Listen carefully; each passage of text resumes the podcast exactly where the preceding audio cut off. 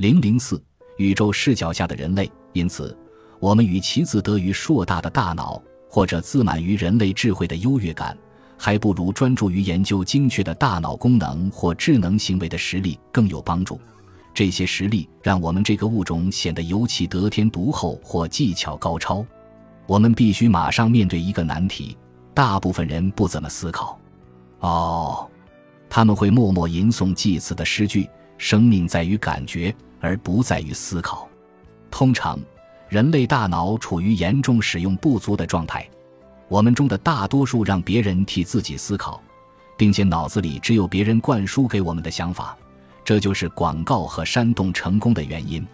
模仿、重复和追随领导者，按照某些标准，可能会被归类于聪明的行为。服从给我们饭吃的暴君，何乐不为呢？效仿那些显然比你更聪明能干的人，何乐不为呢？对于某些有限的目的，比如在恶劣环境中求生存，或在较舒适环境中求平静，这些可能是更好的选择策略。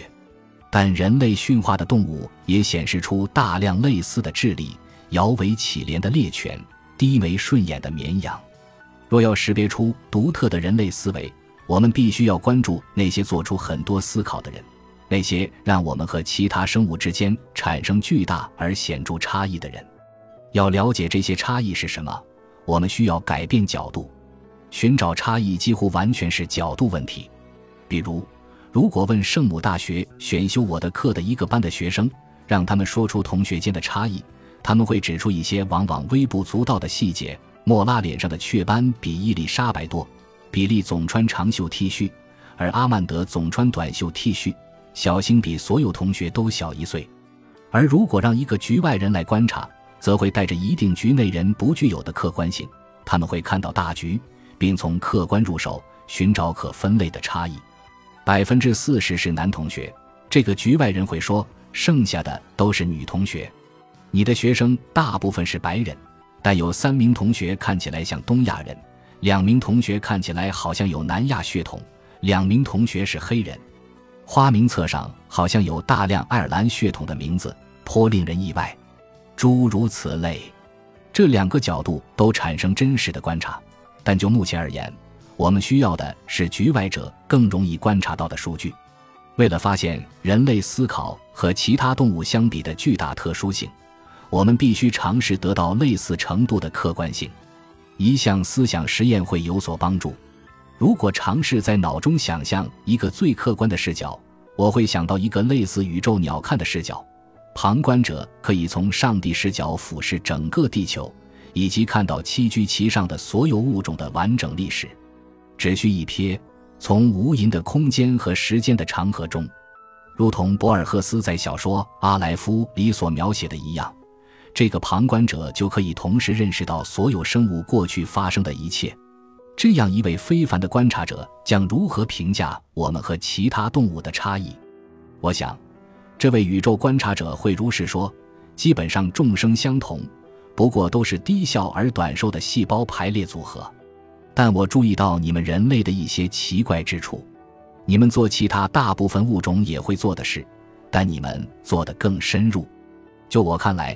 你们有更多想法，处理更多任务，扩散到更多地方，摄取更多食物，并设计出更多政治和社会形式，更阶层化、更专业化，而且会做更有利可图的行为。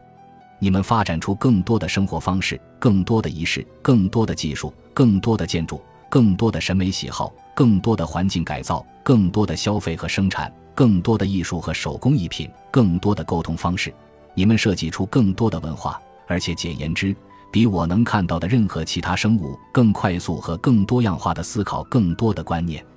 就我看来，你们比其他动物投入更多的时间和精力进行自我思考、价值辨别以及概括或分析的尝试。你们投入了大量的精神资源来讲述前人未曾讲述的故事，描绘前人未曾看见的图画，创作前人闻所未闻的音乐。和大部分竞争物种相比。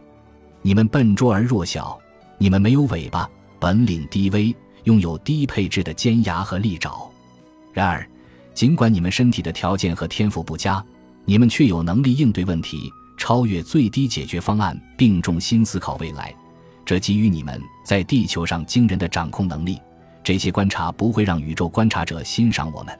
该宇宙观察者会注意到每个物种的独特性，可能并不认为我们优于其他物种。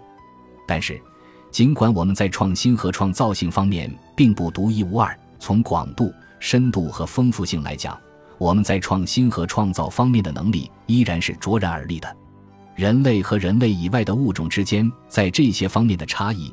让我们超越许多物种也能达到的文化层面，进行独特的人类实践。我们称之为文明。我们借此重塑世界，以满足自己的要求。本集播放完毕，感谢您的收听。喜欢请订阅加关注，主页有更多精彩内容。